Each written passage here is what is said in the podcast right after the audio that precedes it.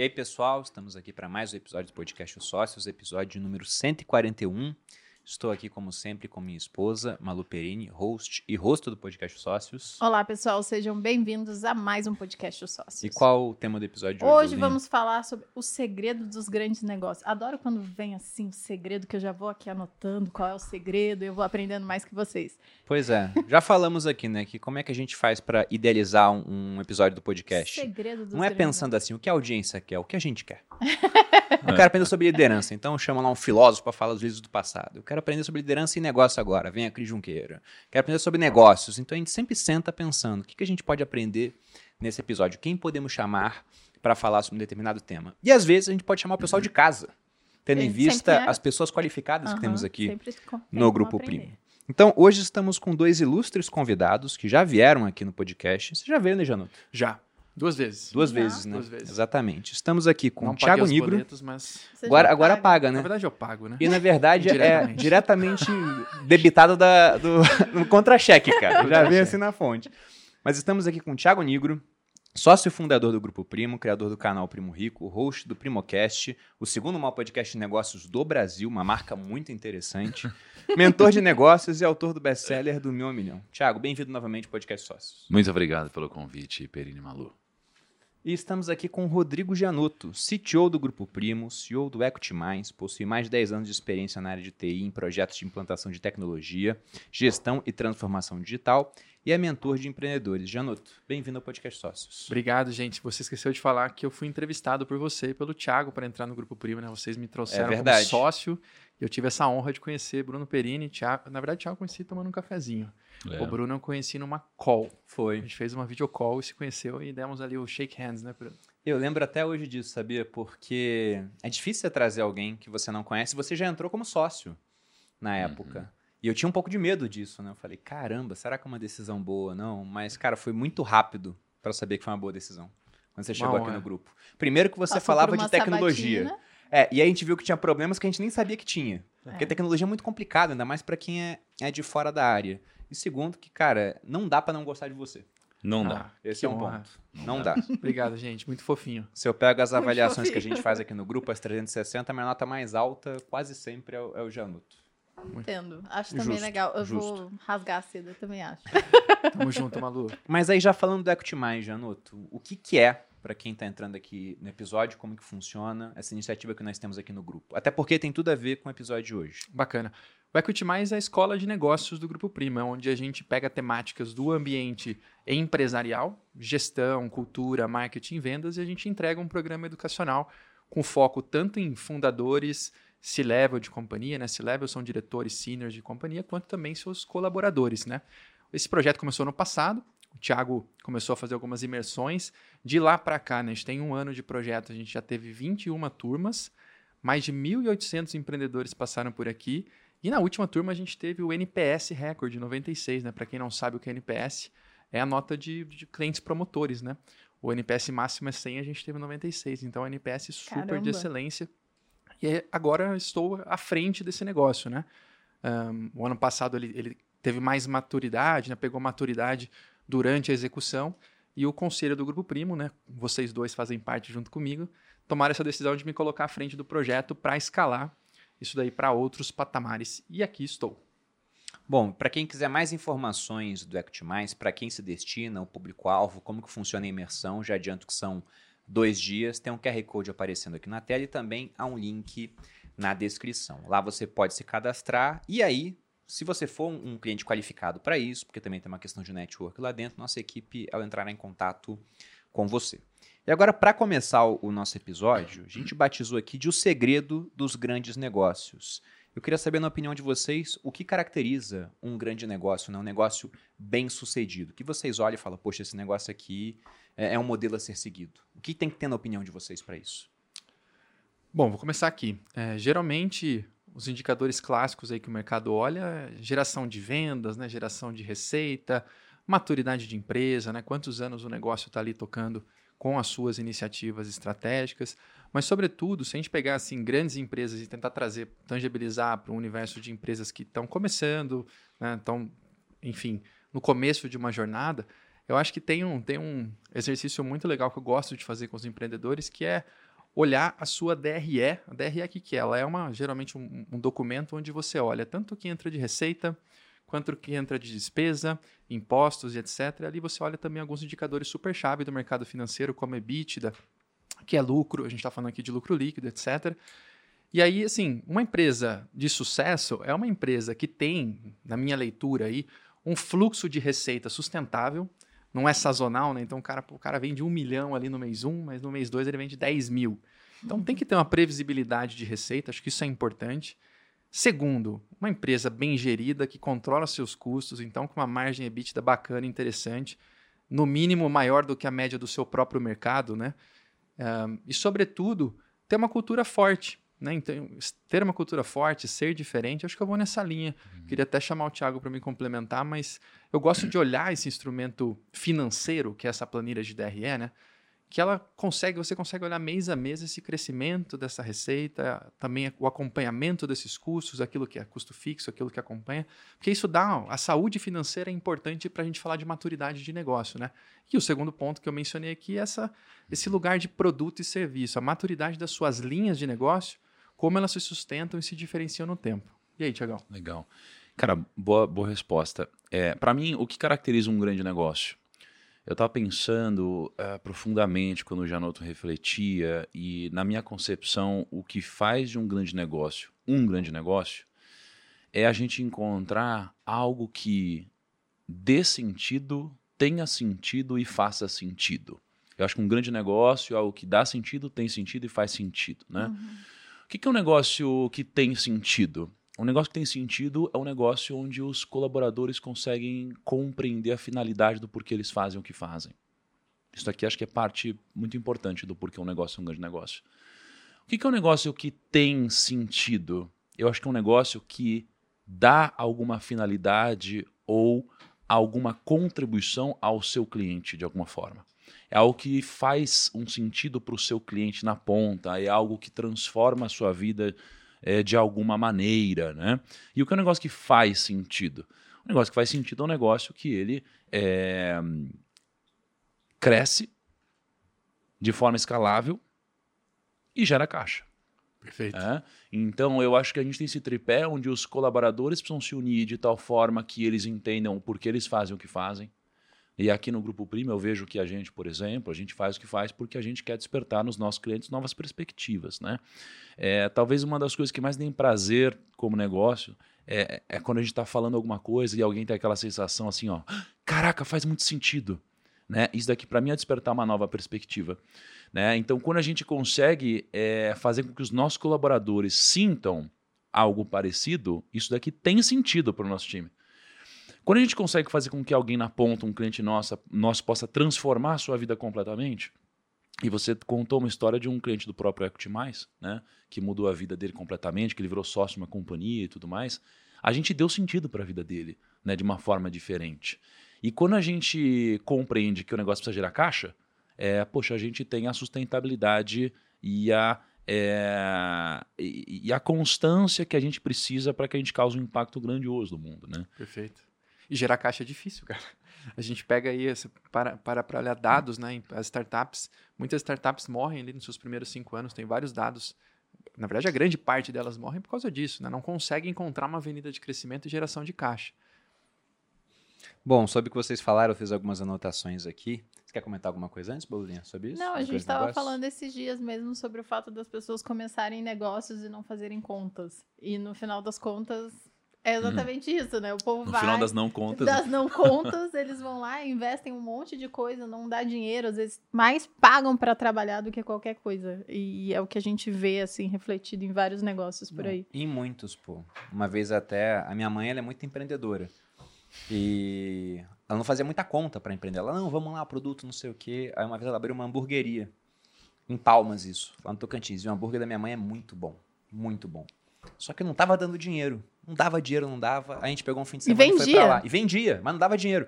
Pegamos o final de semana e fomos para lá. E eu sentei para fazer o que ela devia ter feito. Contas. Eu falei, olha, você tá vendendo quase pelo preço que você gasta para produzir. Não, e primeiro vamos lembrar a gente que tem imposto, né? Primeiro a gente perguntou, quanto você... É, qual o seu custo de produção? Ela quanto... falou, não sei. Eu falei, poxa, então qual a tua margem? Ela falou, lógico que eu sabia que ela não sabia, né? Se ela não sabe o custo dela, como é que ela vai calcular a margem? Também não sabia. Então, no final, quando fez conta, ela era uma empreendedora social. Porque o cliente ficava muito satisfeito, o governo ficava também, porque recolhia imposto, era empresa do Simples, não recolhe sobre lucro, é sobre faturamento. E ela fazia um trabalho comunitário, dedicando horas e horas do dia dela para aquilo, dando hambúrguer de qualidade De para as qualidade. pessoas. Mas A preço de o custo. dinheiro, é, a preço de custo. Não tinha o dinheiro vindo. Não tinha o dinheiro vindo. E isso do DRE, eu tava comentando outro eu acho impressionante. Teve um fim de semana que a Malu, ela sentou comigo assim e falou, amor, olha aqui os números da MAP, me ajuda aqui. E eu falei, amor, você tem noção que tem gente que faz negócio sem olhar esse tipo de coisa? Porque ela queria fazer um novo investimento, eu tava mostrando pra ela, olha, com a margem que você tem hoje, né, digamos que a margem fosse de 10%. Você quer fazer um novo investimento aí que vai custar Não vai- 300 mil? não vai então expor os tem que faturar números, 3 amor. milhões pra ter aquilo. Tô dando exemplo genérico, lógico, né? Os números da Malu são 100 Fofoqueiro, vocês vezes sabem, maiores né, que gente? sabe. Eu já tô aqui. Não fala os meus números. Mas, mas era isso, uma conta de margem, mostrando quanto tinha que faturar pra bancar aquele investimento. Daí ela falou: Nossa, as pessoas fazem investimento sem saber disso. Eu falei: Fazem. E não é um negócio assim, tem que saber a fórmula de Bhaskara.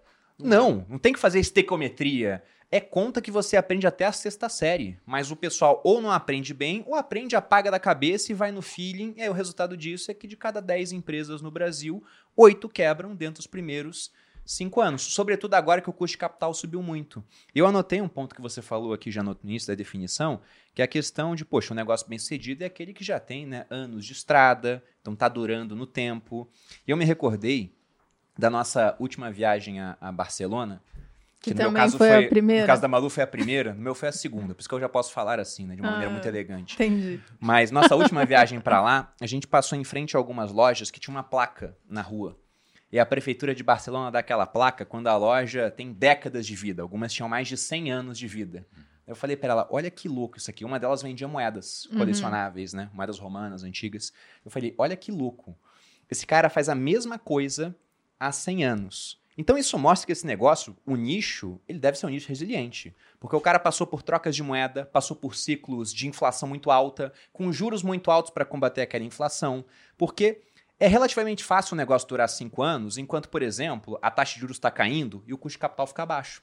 É mais barato tomar um empréstimo.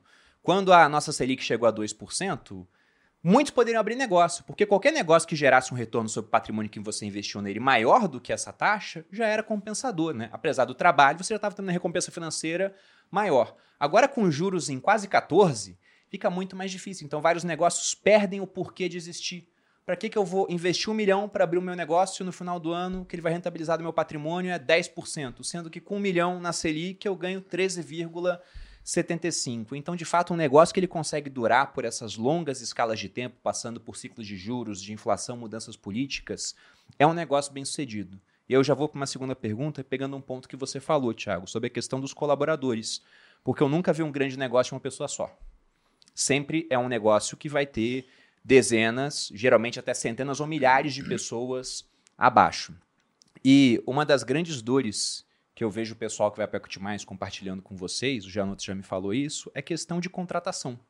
De como montar uma equipe boa e, principalmente, quando a equipe ela começa a crescer, como manter a cultura da empresa. Então, eu queria que você falasse sobre isso, cara. Contratação, vocês, né? E cultura. Qual a importância disso e como acertar ou errar menos nesse processo?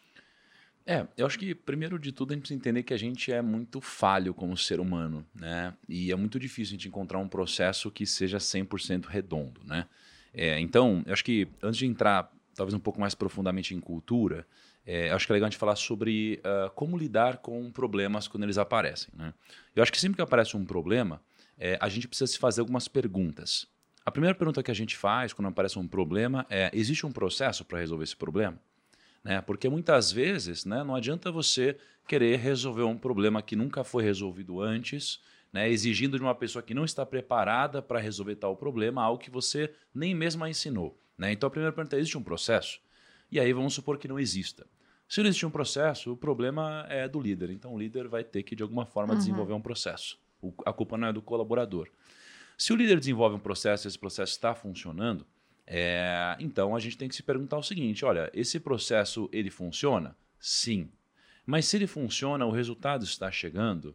Não. Poxa, se isso não está acontecendo, o problema está no colaborador. E aí você tem que fazer a próxima pergunta. Olha, é, o colaborador ele não está treinado para executar o processo ou ele não está motivado para executar o processo? Né? Se ele não tiver treinado, o próximo passo é treiná-lo para que de fato ele saiba e desempenhe muito bem o processo. Se ainda assim ele não conseguir resolver o problema, é, ele tem um, uma falta de motivação ou um desalinhamento cultural. E quando ele tem uma falta de motivação, a ideia é entender o porquê e tentar motivá-lo. E se ele tem um problema cultural, a gente tem muito problema, muito mesmo, para solucionar. Porque nem sempre é possível. Uhum. Porque a cultura, ela não é uma cultura onde alguém entra na empresa e de repente essa pessoa é moldada da noite para o dia ela mudou. A cultura é, é, ela é uma mistura de é, quem você é com o quanto você está disposto a se adaptar. Não é? Então, você tem empresas que têm princípios e valores muito fortes e alguém não muda da noite para o dia. E é por isso que muitas vezes o processo de contratação que você falou é uma das maiores dores dos empreendedores que vêm no Act Mais precisando resolver. Porque se eles contratam errado, depois eles vão tentar resolver de uma forma muito difícil e complexa. E aí provavelmente vão procrastinar decisões difíceis do tipo demitir a pessoa errada. Porque não demitir a pessoa errada te faz perder a pessoa certa. Então, o que, que seria de fato a cultura? Né? A cultura, ela, se você fosse pegar a etimologia da palavra cultura, né, ela tem uma origem no latim, onde ela representa basicamente o cultivo e o desenvolvimento da mente. A cultura é o cultivo e o desenvolvimento da mente, não é? Então, o que, que seria a cultura? Seria você basicamente escrever qual é a sua cultura e depois você cultivar essa cultura dentro de uma companhia. O que, que todo mundo faz muito bem? Escreve a cultura na parede. Ah, essa é a nossa cultura. O que, que todo mundo faz muito mal? Cultivar a cultura. Não é? E aí, quando você começa a entender que esse é um dos maiores problemas da corporação, né, você começa a ver que isso não funciona só para a cultura, funciona para a sua vida. Né? Então, se você ama alguém e você não cultiva o amor, ele acaba, ele morre. Se você treina e você tem um corpo muito sarado e você para de treinar, para de cultivar seu corpo, ele morre. Se você tem uma cultura muito forte, e você para de cultivar essa cultura, ela também morre na empresa. Então, a cultura, ela não só deve ser estabelecida, como ela deve ser cultivada. E o processo de contratação que você mencionou é um dos processos mais importantes de todos. É tão importante quanto a demissão. Porque a cultura tem a ver com quem entra, quem fica e quem sai. Não é? Então, quem entra é, serve como exemplo para as pessoas de alguém que deve uh, fazer parte da nossa empresa. Quem sai serve como exemplo de quem não deve fazer parte da nossa empresa. Então, essa lógica cultural de processo de quem entra, quem fica e quem sai, e de desenvolvimento da cultura e cultivo diário, é o que vai fortalecer, de alguma forma, a companhia. Agora, é claro que existem várias ferramentas, né, vários questionários, processos, métodos e erros muito comuns que acabam acontecendo. Né? E aí eu jogo para o Janot, se quiser complementar. Não, acho que o Thiago falou muito bem. A conexão entre uma cultura forte e conseguir contratar melhores colaboradores está intimamente ligado. Né? É parte da. Num termo gringo aqui, a galera usa o tal do bigger vision, né? Como eu, como companhia, consigo me tornar atraente perante o mercado. Isso significa como que eu estou da porta para dentro aqui em relação à cultura, como que está pulsante essa cultura, de modo que as pessoas olham e falam, pô, quero fazer parte disso daí, né? E aí, processo de contratação, em geral, vamos pegar. Eu gosto muito do processo da Amazon. E roda em, em todas, as, todas as unidades de negócio da Amazon o mesmo processo. São sete entrevistas para você passar, passar no processo seletivo. E todas elas cobrem cases passados, não é sobre sua expectativa aqui dentro. Me conta uma história do passado correlacionada a um pilar de cultura da Amazon. É, e eles têm vários, por exemplo, um dos pilares que eles têm lá é a tal da, da, tomada de decisão descentralizada, que eu acho que até é um dos pilares das empresas de sucesso, né? Tomada de decisão descentralizada é sinal de maturidade. Então a Amazon tem ali um, um, um princípio que é o, tem o One-Way Door Decision e Two-Way Door Decision. Que é isso? Uma decisão de uma porta única e decisão de duas portas. Beleza, eu estou, chega um problema para mim, como colaborador. Aí eu falo, pô, vou, to vou tomar essa decisão. Se eu tomar essa decisão, eu consigo voltar? Ela tem dois caminhos, dá para eu ir e voltar? Beleza, é uma decisão autônoma, eu posso tomar.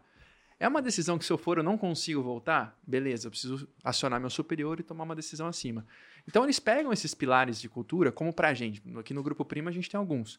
Por exemplo, excelência versus velocidade. A gente prioriza a velocidade. A gente é uma empresa muito criativa, coloca muitas iniciativas na rua, testa rápido, é, faz parte do nosso processo criativo principalmente fundamentado na mentalidade de vocês dois, da história de vocês, o quanto vocês né, foram corajosos e criativos. Então, esse processo de inovação para a gente é importante. Então, como eu pego esse pilar e faço perguntas para o meu candidato na hora de entrevistá-lo, de modo a entender que esse cara, quando chegar aqui, ele vai ter essa mesma, essa mesma visão. Porque se ele for um cara do perfeccionismo, a gente vai, uma hora ou outra a cultura vai expurgar esse cara. Então não tem, não tem descorrelação, pelo contrário, é, é extremamente correlacionado é, um, esses dois pontos. E cultura é um pilar essencial para a porta de entrada quanto porta de saída. Acho que o Thiago foi cirúrgico aqui. E, por exemplo, para deixar bem transparente a cultura, porque uma coisa é o primo rico lá atrás, hum. que era o Thiago, o Lucão, o Kaique, o Gui e o Hugo. Poxa, cinco pessoas. Não precisa escrever nada na parede. Não tem que ter lá a missão da empresa, não tem que ter princípios. Mas à medida que vai crescendo, tem que ter. É, o que vocês acham interessante para essa pessoa que está passando por esse momento? O cara tinha lá uma empresa pequenininha, 10 pessoas, agora já são 20, 30, daqui a pouco ele para de saber o nome de todo mundo. É o que você falou, as decisões agora não podem mais ser centralizadas, porque uma coisa é receber 10 pessoas para decidir, outra é 30 dependendo de você para fazer tudo. Até porque provavelmente você não vai ter sempre as melhores decisões para serem tomadas, né? O conhecimento é disperso pela sociedade, você quer contratar gente que tem ideias melhores do que as suas. Qual seria o passo para você começar a implementar essa questão de controle? Ou, ou, na verdade, né, disseminar aquilo que já existia no time pequeno? Legal. O, o processo de definição cultural, quando a gente está no. Vamos, a grande verdade é que a cultura ela começa estabelecida pelas crenças do fundador. Dos líderes. Então, uhum. bem no começo ali é meu, o que você acredita. E eu gosto então, de. É top-down, vai de cima para baixo. No começo, sim. É, e acho que assim, a tendência é que com o tempo você, como, como CEO dire... na direção da companhia, junto com os seus diretores e, e, e, e líderes, você também não abrir mão, né? É, o quanto eu vou abrir mão daquilo que eu acredito versus aquilo que está vindo bottom-up. Não quer dizer que a gente não tem que ouvir os, os colaboradores. Pelo contrário, com, conforme você vai crescendo, você tem que dar ouvido, porque a cultura é um mix da, do, dos que chegam e dos que ali já estavam, certo? Mas tem, um, tem uma linha muito tênue aqui de você abandonar aquilo que é princípio fundamental seu como fundador, que senão você cai no. no na, na... Recentemente, eu, um grande CEO, uma, um CEO de uma grande companhia com mais de 4 mil colaboradores, me ligou, quase chorando, porque ele estava no escritório, tinha acabado de montar um prédio, é, construir um prédio, e ele chegou na primeira semana, perdão, era a segunda semana, uma segunda-feira, e ele olhou, tinham 4 mil lugares na empresa e tinham 30 pessoas dentro do escritório. E ele ligou falando, cara, tô muito, o que, que eu faço? Eu preciso trazer essa galera de volta.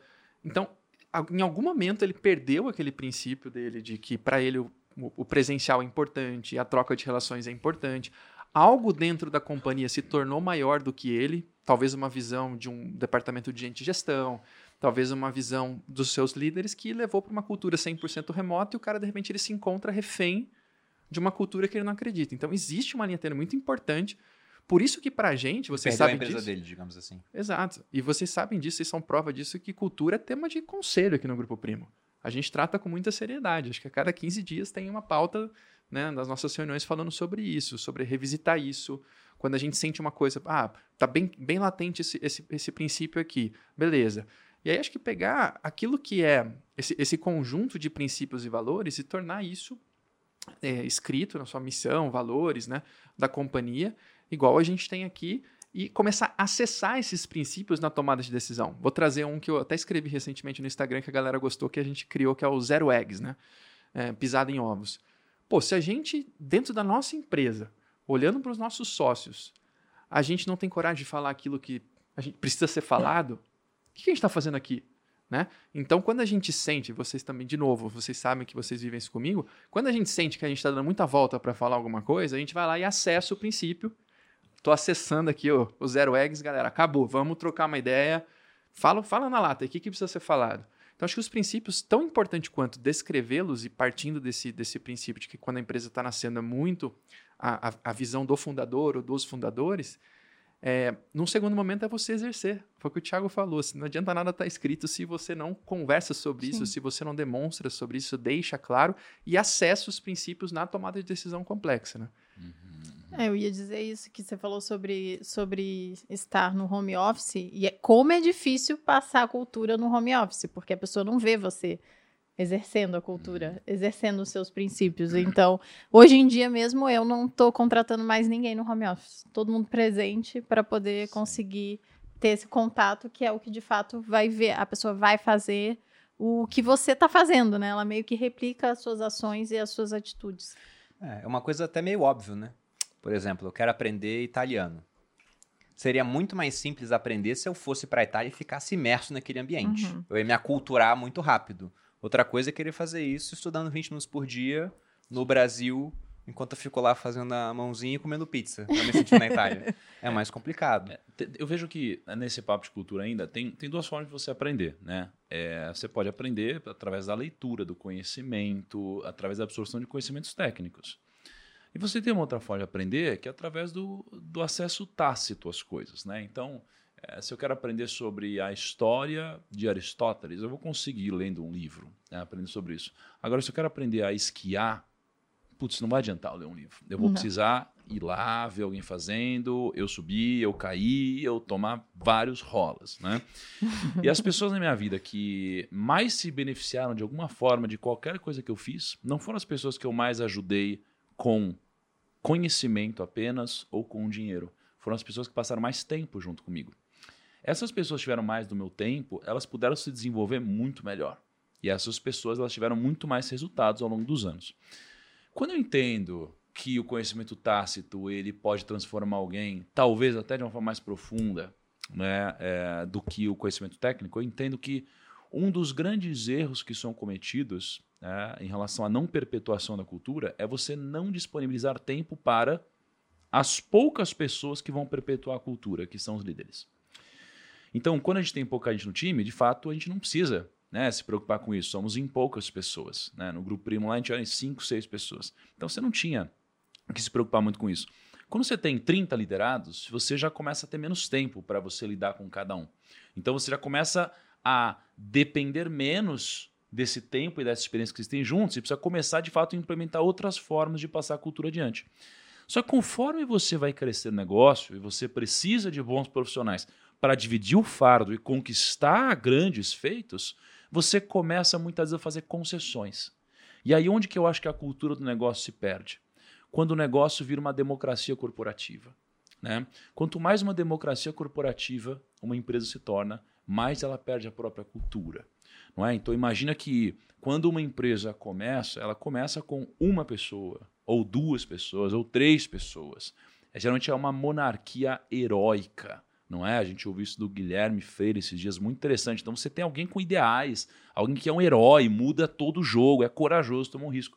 Conforme você vai passando o tempo, você vai precisando de algumas grandes cabeças, pessoas do seu sangue, digamos assim, outros grandes líderes. E aí, com o tempo, você começa a ter pessoas muito boas no negócio. Você tem quase que uma aristocracia corporativa, né? Então você tem boas mentes trabalhando. Conforme você vai se desenvolvendo e você precisa contratar em larga escala, em quantidade, existe um risco de você abrir mão da cultura de alguma forma em prol da velocidade que você precisa imprimir para o crescimento do negócio. Quando você prioriza a velocidade ao invés da cultura, você acaba criando uma democracia corporativa. E aí você imagina o que acontece se todo mundo votasse igual num negócio. A gente votaria nos próprios salários, não é? A gente votaria em absolutamente tudo da mesma forma, só que nem todos no negócio têm a mesma capacidade ou estão no mesmo momento de desenvolvimento intelectual ou em relação até à experiência. E aí a gente começa, a gente começaria a ver o negócio talvez degringolando muito rapidamente. De certa forma, a gente vê isso acontecendo é, em decisões, às vezes, no governo, onde as pessoas votam seus próprios salários, onde às vezes gastam o dinheiro de impostos que a gente paga de uma forma que não necessariamente a gente concorda, não é? Então, quando a empresa começa a abrir mão dessa cultura e ela é, premia ou permite uma democracia corporativa, é onde você começa a ter várias empresas é, passando por grandes problemas que a gente vê. E aí, de repente, a gente começa a ter aquele problema de o que é a cultura. Porque existe o que os líderes gostariam que fosse a cultura, existe o que os líderes acham que é a cultura, existe o que o time acha que é a cultura, existe o que eles sabem que é a cultura, e existe o que é a cultura mesmo da companhia. E aí você começa a ter um desalinhamento muito grande. E aí você vai passar tanto tempo tentando resolver esse problema que você vai passar muito tempo tentando resolver algo enquanto a empresa está desalinhada e a gente está num cabo de guerra porque não estamos indo na mesma direção. E tudo começou da concessão que a gente fez em algum momento. E isso daqui não pode acontecer. Perfeito. Muito bom. Cara, muito boa essa explicação, Thiago. E aí eu já aproveito para até pensar uma pergunta aqui do chat, porque eu também já recebi isso várias vezes e o pessoal que aparece no treinamento também fala sobre isso. O Júnior Sanches está perguntando aqui: o que fazer quando você tem um funcionário muito bom na sua área? Então, o cara é tecnicamente brilhante, mas ele é rebelde, ele está desalinhado na cultura. Ou até, algumas vezes acontece, você tem princípios na sua empresa, o cara é o contrário de tudo. Só que ele é muito bom. E aí? Porque, poxa, esse cara é bom. Mas se transforma ele em sócio, por exemplo, você vai estar dando um recado cultural errado. Se mantém ele, é um recado cultural errado. Mas se tira, vai diminuir a performance da empresa. Dentro desse dilema, o que seria uma decisão boa? Sabendo que a cultura é muito importante, porque no final você pode perder a empresa por cultura. A gente já conversou muito sobre isso, né? Aqui. Excelente pergunta. Na literatura, esse, Manda embora. esse, colabo- esse colaborador ele é chamado de Brilliant Jerk. Brilliant Jerk. É, dá para o Júnior pesquisar bastante coisa aí sobre isso, tá? Eu acho que vai depender muito da sua cultura corporativa, né? Eu acho que tem cultura mais impaciente com esse tipo de comportamento, porque a gente está falando de uma estrela. E o Thiago fala muito, acho que a gente se, se equilibra nessa, nessa, nesse lugar. Eu talvez fosse a pessoa que demitiria, de cara. Assim, ah, pô. E, e já conversando muito com o Thiago, a gente já trocou muito essa ideia. Ele sempre traz esse contraponto de, pô, mas a gente deu feedback, a gente Ah, deu sim. espaço para essa pessoa construir. Porque se ele é uma estrela, talvez ele precise de um pouco mais de paciência nos feedbacks. Talvez não vai ser um, não vai ser dois, não vai ser três. Você tenha que suportar um pouco mais até o limite. Tipo Só- se eu fosse um babaca na empresa, por exemplo. É. Ah, você é estrela. sou, sou estrela na boa. Eu trago bastante Experiência. receita. Não, eu falei que mandaria embora, mas é- eu sou muito boa nos feedbacks. Eu sempre falo isso lá, lá na empresa. Eu sempre falo, ó, tá dando os feedbacks porque é isso. A pessoa, quando for mandada embora, ela tem que. Não é surpresa, né? Não pode ser surpresa. Exatamente. Ela tem que saber que ela já ia ser mandada embora porque você disse 700 vezes o que era pra ser melhorado e não foi. Perfeito. Mas eu tenho dois casos simbólicos na minha vida de duas pessoas que eu protelei esse essa processo demissional, segurei por muito Me tempo. errado. Não, no zoando. fim, assim, mas se eu, se eu segurasse mais alguns dias, eu perderia o time todo. Entendi. Então, eu, eu vivo numa eterna reflexão sobre esse tipo de profissional. E acho que é legal ouvir o Thiago também, porque ele sempre traz esse ponto é, de estrela também. de- é, acho que até com, com cases contundentes aí de famosos que às vezes é uma pessoa de um time de futebol que tem um comportamento ruim, mas o cara, pô, é o artilheiro. Então, eu, eu, eu estou num processo de aprendizado em relação a isso também, mas acho que existe um equilíbrio, né, Thiago? É, cara, assim, a, a resposta politicamente correta e envolvendo o senso comum seria que você deve demitir um Brilliant Jerk, né? Ou seja, ah, demite, porque isso aqui vai atrapalhar a cultura. Essa é a resposta óbvia. Tem é, uma obviedade porque, de fato, tem bastante sentido, né? Se você quer construir uma organização forte e você permite que isso daqui continue na empresa, você está, de outra forma, dizendo para a companhia que isso é permitido e que logo isso faz parte da cultura da empresa e não que isso está desalinhado com a empresa. E um dia eu lembro que o próprio Perini me contou uma história sobre as minorias agressivas. Né? Então ele estava contando sobre a possibilidade de um Natal onde tem alguém que é vegetariano, contundente, e essa pessoa ela não come carne, se vê carne ela desmaia ou briga. É capaz que todo mundo abra a mão por ela, Uhum. não é? Então você tem aqueles que são carnívoros fervorosos, tem aqueles que são vegetarianos fervorosos, tem um meio aqui que pode acabar virando vegetariano junto e não vai ligar. E aí, com o passar do tempo, essa minoria agressiva vai convertendo todos os outros. A cultura funciona assim. E o Brilliant Jerk, ele tem um potencializador, ele é um cara de muito resultado. Ou seja, ele é um cara muito admirado ao mesmo tempo que ele é odiado. Então, ele converte muita gente para essa filosofia de pensamento. Então, esse é o senso comum, é tirar essa pessoa para que a cultura ela se mantenha sólida. Por outro lado, é, esse cara, ele é muito relevante no resultado. Geralmente, o Brilliant Jerk ele é muito bom. Né? E seria falta de maturidade uma demissão de um Brilliant Jerk por esse simples fato em qualquer momento, em qualquer cenário. Né? Porque imagina que você está montando uma companhia e ele traz 90% do resultado. Você vai demiti-lo? Não, ele virou a companhia. né? Uhum. Né? Assim, não é bem assim. É, eu acho que tudo depende de várias coisas. Existem possibilidades, por exemplo, de isolar essa pessoa, né? De afastar essa pessoa. Esse cara é o cara que te faz sofrer por dentro, porque você sabe que se você demitir essa pessoa, ele vai abrir um negócio e vai ganhar mais dinheiro do que ele ganhava ou do que ele trazia para a corporação, porque esse cara é muito competitivo, né? E eu discordo que o time não pode ter estrelas. Né? As pessoas falam isso o tempo todo e usam vários exemplos em time de futebol, mas você vê é, vários jogadores polêmicos fazendo besteira, sendo agressivos e sei lá o quê, e são estrelas e trazem dinheiro para o negócio. E não é fácil a convivência nem com os próprios colegas. Não é? Então não é uma decisão é, simples e óbvia. Eu acho que tudo depende da maturidade da companhia Sim. e da sua maturidade de repor esse resultado. Porque o que é maturidade? A maturidade, né? Eu estava estudando ontem sobre maturidade, achei muito interessante, né? É, onde, por exemplo, biblicamente não existe a figura do adolescente. É criança e adulto. É, quando a criança faz 13 anos, é, se a mulher, ela, a menina menstrua e o menino ejacula, eles viram adultos. E pronto, porque eles podem gerar uma vida. E aí na nossa sociedade desenvolveu-se o termo, desenvolveu o termo adolescente, que não existia. Que é basicamente o termo onde você quer ter os direitos dos adultos, só que com a responsabilidade de uma criança. Então você quer poder fazer tudo que você quiser, mas a minha mãe arruma o quarto, paga minhas contas e tal. Então você quer ter o melhor dos mundos. E que vai até 30 anos Agora, hoje, hoje em na dia. visão de muita Hoje eu até mais velho, né? E aí, o, o, o que, que de fato é a maturidade? A maturidade é o seguinte, né? Você é criança, você toma mamadeira, você toma leite. Você é adulto, você toma, você come coisas sólidas. Né? Qual que é a diferença de você tomar leite ou coisas sólidas? É que o leite já vem mastigado, você já vem pronto, alguém já fez para você, alguém caçou por você, alguém fez tudo por você. Quando você come algo sólido, você caçou, você foi atrás, você levou até a sua boca, você mastigou, você converteu tudo isso. E a falta de maturidade é você resolver esse problema demitindo uma pessoa diminuindo o resultado da companhia e falando, agora temos uma cultura forte. Isso é imaturidade. Maturidade, você fala, eu vou demitir, eu vou tirar, mas eu vou assumir para mim, eu vou trazer esse resultado de volta.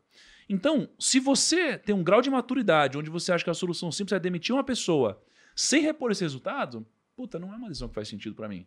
Em prol de manter um bem-estar na companhia.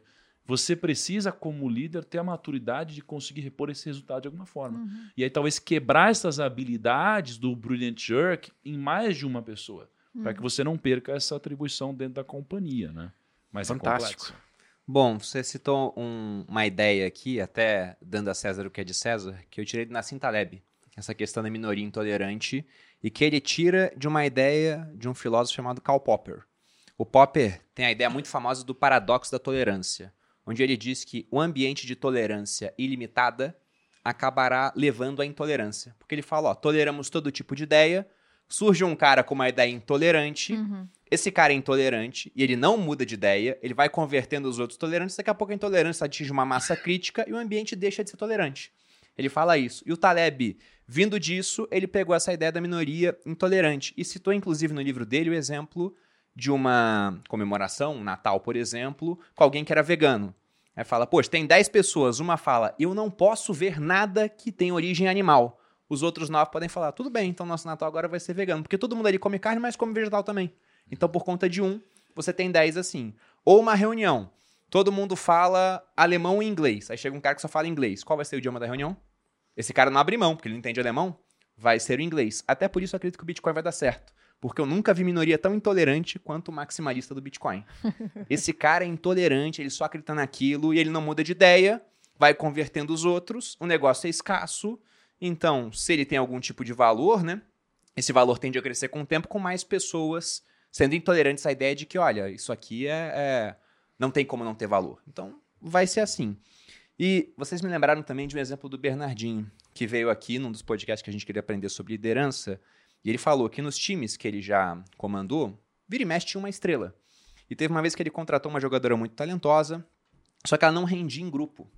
E aí ele foi ver, nossa, eu achei ela muito talentosa, mas depois eu fui ver o histórico dela, ela mudava de clube a cada ano praticamente. Então ficou claro pelo histórico que ela ia, não conseguia render tão bem, ia embora. Então, por mais que tecnicamente, de maneira individual, ela fosse brilhante, ela não jogava em grupo. É o que vocês falaram, né? A resposta vai depender da empresa. Porque se é, o jogo em equipe é muito importante, esse cara é só mais uma peça nesse jogo, dá para tirar. Agora, se a empresa depende muito individualmente desse cara, não dá. Isso é matar a empresa no final. Então, veja que não é uma ciência exata, né? Não é Uhum. 2 mais 2 igual a, a 4. É muito mais uma questão filosófica. Posso- Mas posso- fica essa questão da cultura. Diga aí, por favor. Cara, você, você me lembrou de um conceito é, muito interessante, assim, porque por que, que o Brilliant Jerk ele é um jerk, né? É, além de ele, obviamente, ser extremamente talentoso, ele geralmente tem algo em comum. Todos os Brilliant Jerks têm algo em comum. Eles têm um ego muito inflado. Arrogância. Eles geralmente têm muito ego, não é? Só que o ponto é, geralmente eles estão certos mesmo. Porque eles são muito bons. Só que o ego deles incomoda, né? Só que o, que- o que é o ego, de certa forma? O ego é você, de alguma forma, querer para si.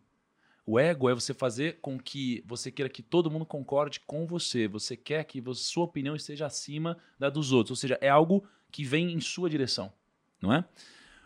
O que, que falta, então, para as pessoas que têm ego alto? Se eles querem tudo que vá na direção deles. O que falta é exatamente o contrário. Eles não conseguem fazer o oposto disso. E qual que é o oposto do ego? Se você quer algo só para você, é o ego. Qual que é o oposto disso? É você doar Doação. é a doação, né? E só que eles são tão bons que realmente as coisas vão na direção deles, é a doação. E, e no final das contas, quando você fala de é, ego é para você e a doação ou amor é para o outro.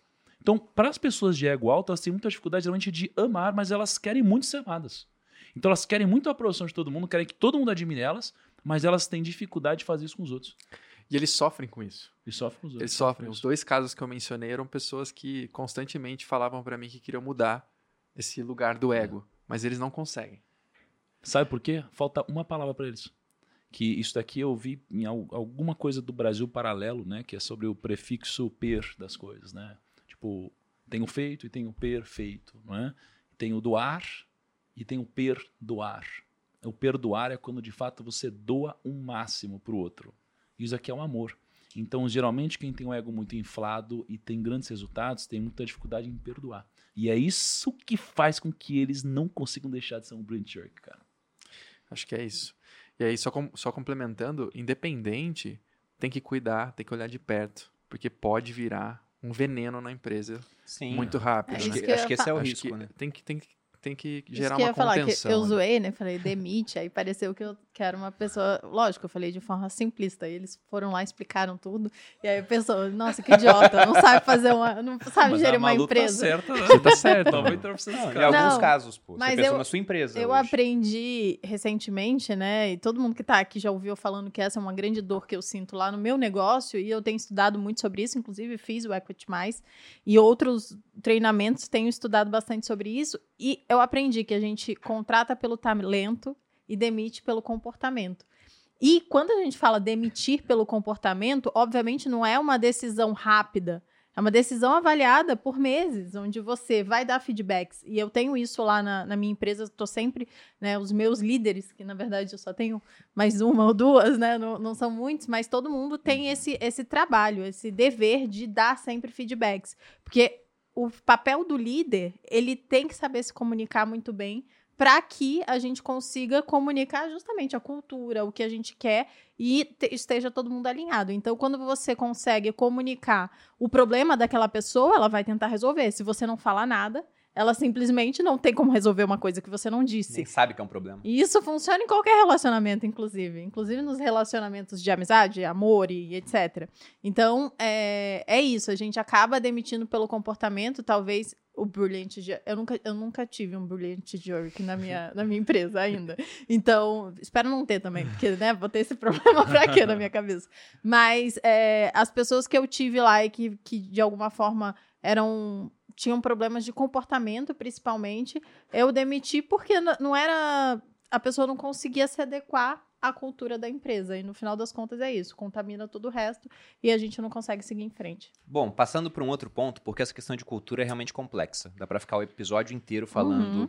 sobre isso. E no final também são casos individuais, né? Porque culturas são diferentes. A cultura do italiano é uma, do mexicano é outra, do chinês é uma outra, assim como de uma empresa também vai diferir das outras. Mas Com certeza esse é um ponto das empresas de sucesso. Elas têm uma cultura forte, a ponto, por exemplo, de com 5 mil funcionários, o cara que está na ponta da linha saber, olha, eu estou com tal problema. E aí ele lembra que um princípio cultural da empresa é foco no cliente. Ah, então vou resolver o problema do cliente, ainda que eu possa ter um prejuízo temporário na minha operação, como a Amazon faz, por exemplo. Ou aqui no grupo a gente tem lá o princípio da fruta baixa. A gente está passando por um processo de rever nossos princípios. Né? Até usava uma proteção de tela com os princípios antigos.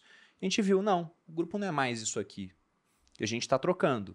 E o Thiago ele sempre fala da ideia, fruta baixa. Poxa, a gente tem um ecossistema de finanças. Falta esse produto financeiro aqui para o nosso ecossistema. O que, que a gente vai fazer? Esse produto, pô. Tá aqui já, tá fruta baixa. Tem que pegar a fruta que, poxa, tá lá no topo da árvore, vai demorar dois anos para dematurar e pode ser uma boa ideia, mas não para o momento adequado? Não. Então o cara tá na ponta da linha, quando ele tem uma ideia, ele pensa, isso aqui é uma ideia para ser aplicada agora? Então é fruta baixa. Não é mais para frente. Então nem a ideia desse momento. Esse tipo de princípio mostra para as pessoas que tipo de decisão tomar, ainda que elas não possam ter contato com seu líder naquele momento. Né? Mas partindo para uma outra questão de um negócio bem sucedido, vamos falar de gestão. Porque em alguns negócios menores é relativamente tranquilo. À medida que o negócio vai crescendo, você tem isso: pessoas tendo que tomar decisões autônomas, equipes grandes, onde fica até complicado para o líder avaliar como o pessoal está trabalhando. E uma métrica muito interessante para isso, né, métricas que podem ser usadas, são os KPIs e, e os OKRs. Então, o que, que, são essas métricas e como alguém pode utilizar para melhorar o seu processo de gestão? É, eu às vezes eu pergunto assim, né? Tô, tô no evento, eu falo, se vocês pudessem escolher uma coisa para todo o time de vocês magicamente é, incorporarem, em um segundo, num estalo de dedos, assim, o que seria? Aí o pessoal começa a falar: ah, que eles se comunicassem melhor, que eles vendessem, que fosse mais inteligente, produtos melhores, enfim, fala um monte de coisa. E aí, é, a minha conclusão para essa pergunta, que aparentemente é simples, né? A conclusão é que a coisa mais importante numa empresa é o alinhamento. É todo mundo estar tá alinhado na mesma direção, né? Imagina um casamento sem alinhamento. As pessoas podem ser incríveis, pode ser tudo incrível, mas cada um está indo para um lado, uhum. não tem como. A empresa é a mesma coisa, né?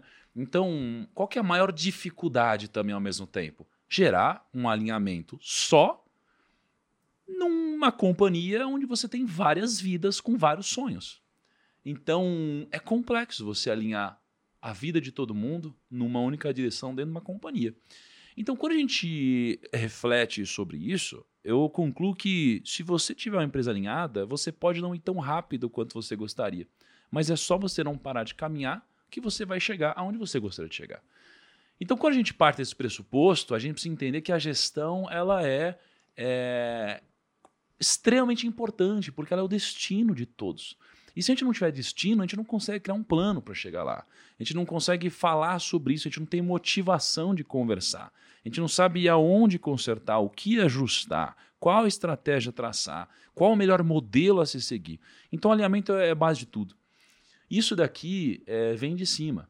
Vem de cima. Para mim, o, o maior, ou talvez um dos maiores papéis da liderança mais alta, né, que seriam os donos do negócio, os sócios do negócio, e que isso daqui se difere né, em muito é, do que são os executivos de um negócio. Né? O principal papel é você trazer a visão para o negócio. A visão ela tem a ver com você enxergar mais longe, tem a ver com vísio, né? É você no meio de uma escuridão conseguir identificar a luz em algum lugar, né? Então, você parte da visão antes de falar de gestão, né? Qual que é a visão? Né? Então, poxa, aqui no Grupo Primo, a gente quer se tornar o maior ecossistema de consultoria de investimentos e educação financeira do Brasil. Essa é a nossa visão. Quando a gente parte dessa visão, agora a gente começa a entender o que, que é metrificável nisso. O que, que é se tornar maior? O que, que é um ecossistema? O que, que é educação financeira? O que, que é consultoria? Né? E a gente começa a alinhar o que, que é quantitativamente falando, o destino que a gente quer atingir. E aí, quando a gente chega nesse quantitativo que a gente busca, se ele de fato for uma visão longeva, desafiadora, ambiciosa, a gente é, vai se deparar com um grande problema. O grande problema é, cara, será que dá para bater esse número aí? será que dá para chegar aí? É, não é muito ambicioso, não? Será que é factível? E aí, quando se depara com esse problema, eu sempre lembro de uma história do Guinness Book, onde tinha um monge que comeu uma bicicleta e entrou no livro. Eu falei, como que o monge comeu a bicicleta? Ele triturou a bicicleta e comeu a bicicleta. Não sei se esse cara está vivo até hoje, mas a lógica é: se você tem um problema muito grande, tritura o problema. E aí você começa a triturar essa visão, e aí depois você começa a delegar as métricas, né, as alavancas que é, permitem que você chegue naquele resultado para os líderes certos. E aí você começa a gerir. Gerir seria você basicamente fazer com que você extraia o maior valor possível de cada cadeia de valor no seu negócio, de cada time, de cada companhia que você tem aqui dentro.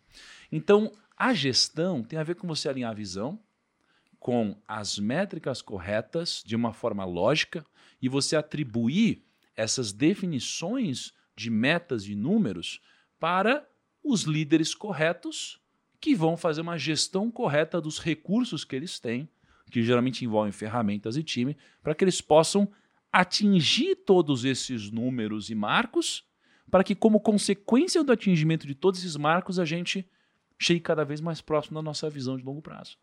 Né? E aí você tem muitos desafios aqui na gestão. Mas, de uma forma geral, eu acredito que funcione desse jeito.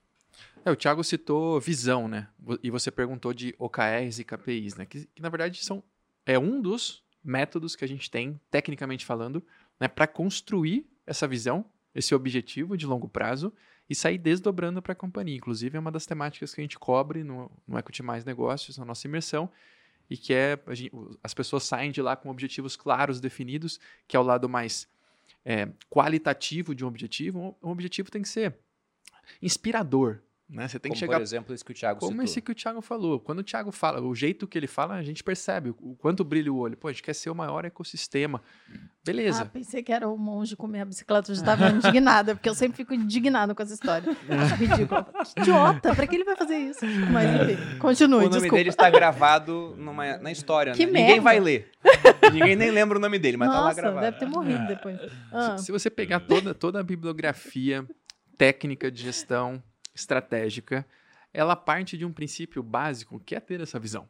uhum. E ter essa visão num horizonte temporal mais alongado. E a gente vê que a grande realidade das empresas menores em fase de maturidade é que esse horizonte temporal de planejamento é uma semana.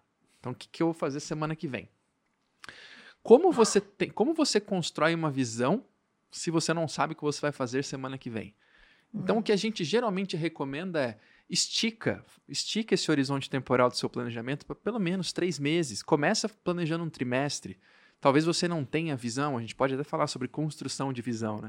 Porque vocês são visionários natos, eu falo. Vocês são pessoas que estão à frente do tempo. Mas existem técnicas para você trabalhar a visão, entender contextos de mundo, estudar mercado e etc. Mas você precisa se dar esse tempo, senão sua empresa não vai prosperar.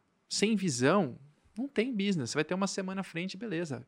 E a grande realidade, a, a, a maior realidade é que, na verdade, é um dia, dois dias, uma semana ainda é, existe ali um, minimamente um planejamento. Então, a minha recomendação que eu sempre deixo é alonga esse planejamento. Faz um planejamento de trimestre, constrói um objetivo numa visão, nem que seja mais curto prazista aqui nesse caso, que para mim, trimestre é curto prazo, né? vamos deixar claro aqui. É, semestre já é mais caminhando para o médio prazo, e 12 meses, um ano. Também não precisa fazer um plano de 5 anos, né, Tiagão? Uhum. É, eu me lembro que uma semana antes de estourar o lockdown da pandemia, eu estava na minha empresa anterior e eu tinha fechado, eu fiquei três meses debruçado num planejamento de três anos. E aí estoura a pandemia e aquele planejamento vai para o buraco. Caiu. Então existe aqui um, um- um- aí é- aqui é o empreendedorismo real, que os livros não vão te falar. Também não precisa gastar tanta energia em planejamentos estratégicos ah, de dois, três, quatro, cinco anos. É importante ter uma visão, mas não precisa gastar tanta energia aqui. Para uma vez por trimestre, define esse objetivo, alinha com o time. Isso aqui já vai mudar completamente o jogo e passe a acompanhar, que é um outro aspecto de empresas de sucesso. Eles têm visão de dados, eles conseguem acompanhar indicadores, né? E hoje, com o avanço tecnológico, a tecnologia ela está cada dia mais tentando ser mais amigável para as pessoas. Então, o, que, o que nasce de nova tecnologia está ali nascendo em prol de tornar sua vida mais fácil. Eu, eu fiz uma brincadeira, só para fechar aqui o assunto, eu fiz uma brincadeira no penúltimo Equity Mais. Eu pedi para todo mundo levantar a mão quem estava com problema com agências de publicidade. Quem aqui está com problema em construção de jornada de marketing? Aí, um monte de gente.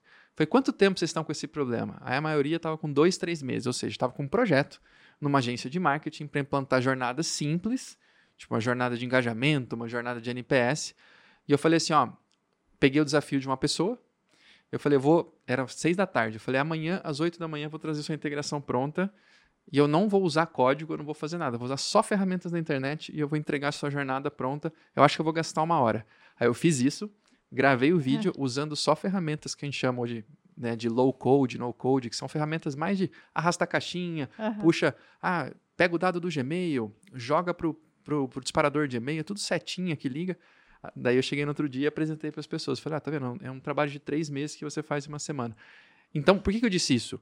Porque tomada de decisão de dados, é, que é um dos pontos das empresas de sucesso, para até acompanhamento dessa gestão estratégica, dessa visão, do, atingi do atingimento desses objetivos, a, o que a gente vê é que as pessoas procrastinam porque tem medo do, da tecnologia. Pô, isso não é para mim, eu preciso de alguém. Tome controle desse, desse problema da tua companhia e resolva amanhã. Você tem 24 horas para resolver seu problema de dados, doa quem doer e a partir de então parta para esse planejamento. Acho que esse, esse caminho é super vital para empresas que estão nessa fase de, de, de, início de maturidade, tá, Peri? Bom, até para deixar um pouco mais é, prático. Exatamente. O que, que é o que É, OKRs, OKRs. Né? OKR, que eu falei aqui, a portuguesando nisso, o pessoal do LinkedIn já faz assim, né? Meu Deus, falou OKRs, né? Eu, eu e o Thiago, a gente, KPIs. Não, a gente não explicou OKR e KPIs. Não, não, não. tô aqui esperando para anotar o conceito. Pedindo pra galera ir pra imersão aprender com a gente, né, Thiago? Pois é. Ah, então, pode passar uma tarde toda, mas brincadeira. Mas, mas eu vou dar um falar. spoiler aqui disso pelo seguinte, né? Até porque lá atrás, poxa, eu era muito mais investidor do que empreendedor. E a coisa foi mudando com o tempo e também com o resultado da minha empresa que existia antes do Grupo Primo. Só que eu não tinha uma visão de OKR e KPIs. Eu tinha lá uma meta para bater no ano. Eu falava, eu quero ter tanto de receita. E como era uma empresa, poxa, que tinha um, um custo muito baixo para funcionar, né? Basicamente eu tinha que pagar um pouco para a equipe. Era uma empresa descentralizada, ela não tinha uma sede física e impostos. Então minha margem era altíssima. Eu botava a meta de receita, sabia que minha margem ia ser muito alta, ia sobrar dinheiro para caramba no bolso e aquilo ia para pessoa física. Então eu não tinha um objetivo como empresa por exemplo, igual a visão que o Thiago falou, ser o maior sistema de educação financeira e consultoria do Brasil. Então, sem esse objetivo, eu não tinha por que deixar dinheiro na empresa para investir. Como muitos empreendedores fazem, a empresa para eles é simplesmente uma vaca leiteira.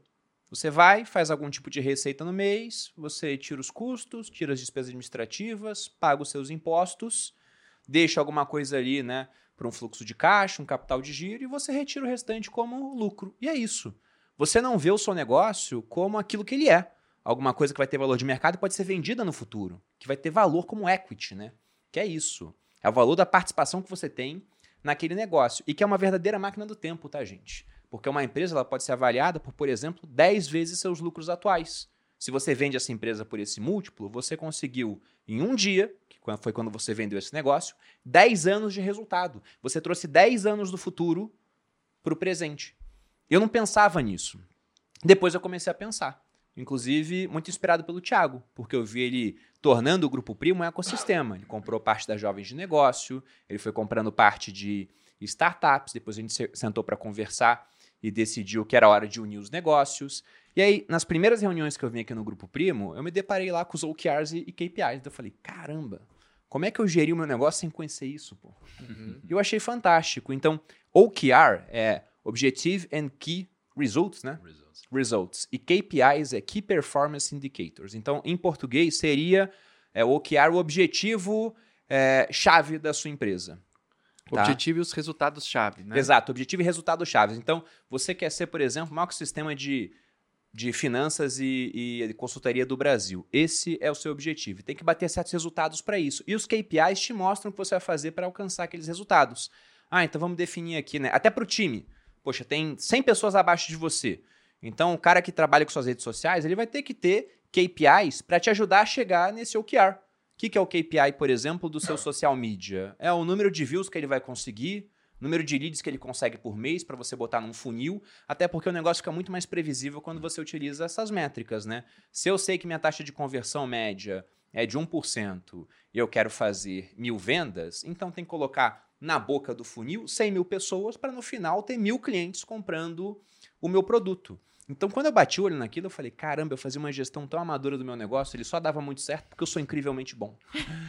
Posso trazer um exemplo mais lúdico aqui? Por favor. Você tá falando dos OKRs, né, cara? E eu tô num processo de emagrecimento, né? Eu tô eternamente nesse processo, né? Mas você tá bem agora, Mas viu? dessa vez eu tenho fé tá que indo, vamos, tá indo. né?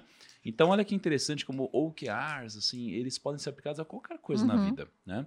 Então, por exemplo, qual é o meu objetivo? Meu objetivo é tirar uma foto sem camisa na piscina e me sentir bem. Legal. Olha que interessante. Ele é inspirador, ele é qualitativo, não é? Agora, o que é, qual a evidência que eu posso fazer isso? A minha evidência agora são os KRs, né? São os Key Results, os resultados-chave. São 13% de gordura corporal e 89,5 quilos. Então, são dois grandes resultados-chave. Uma companhia tem lá, eu quero maior ecossistema, tá bom. E o que, que é isso? Ah, isso aqui significa você ter mil consultores de investimentos. Aí você começa a metrificar. Foi no meu caso, 89,5 quilos e 13% de gordura corporal. E aí, como que eu vou Pra fazer para sabe, chegar o lá? Thiago tem mais de 1,90m, tá? Só pra vocês. É, Quanto é? Eu tenho 1,90m. 1,90m. Tá chegando a hora de tirar essa foto, né, gente? Tá chegando a hora. Tá chegando a hora. E aí eu falei, então, quais são os KPIs que eu vou seguir para chegar lá? Bom, aí eu tenho como principais KPIs comer todas as comidas que a nossa chefe faz todo dia. É isso. E não comer nada fora. Tomar todas as minhas vitaminas e remédios todo dia, sem falhar. Treinar seis vezes por semana e dormir pelo menos 6,5 horas por dia. Pelo menos, não é ideal, é, é mais. Isso é que são os meus KPIs. Se eu fizer isso daqui, eu chego se- lá. se. Diários. Todo dia você tem que bater isso. Todo dia tenho que bater isso. Né? É, e a projeção é que eu chegue lá antes do final do ano. Né? Então, isso daqui é, é o meu OKR. Porque senão alguém fala assim, ah, eu quero emagrecer. Pô, mas cara, o que que é emagrecer? Ah, não sei, eu acho que eu quero perder os 5 quilinhos. Ou seja, o cara botou o objetivo errado já. Né? Então ele vai precisar botar o objetivo certo, vai ter que metrificar certo. Porque se ele não sabe quantos quilos ele precisa perder, ele não sabe qual é a estratégia que ele vai executar Sim. né? E, e- e aí a empresa ela passa a maior parte do tempo depois dos OKRs é, não falando de KPIs e KRs, mas sim falando do tático. O tático é o mais difícil. O tático é onde a empresa passa mais tempo. Por exemplo, a alimentação. Cara, s- todo mundo sabe que se eu comer mais proteína, menos carboidrato, em tese eu tendo a emagrecer, né?